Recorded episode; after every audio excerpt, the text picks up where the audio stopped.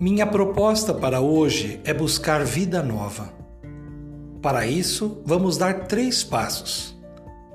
O primeiro passo é esse: siga em direção de si mesmo.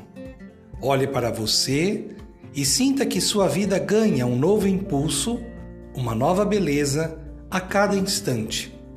Sinta-se vivo.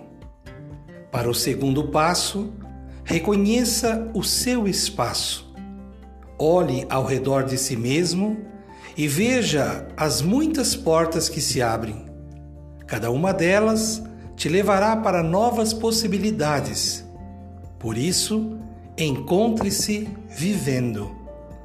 O próximo passo requer determinação. Nunca pare.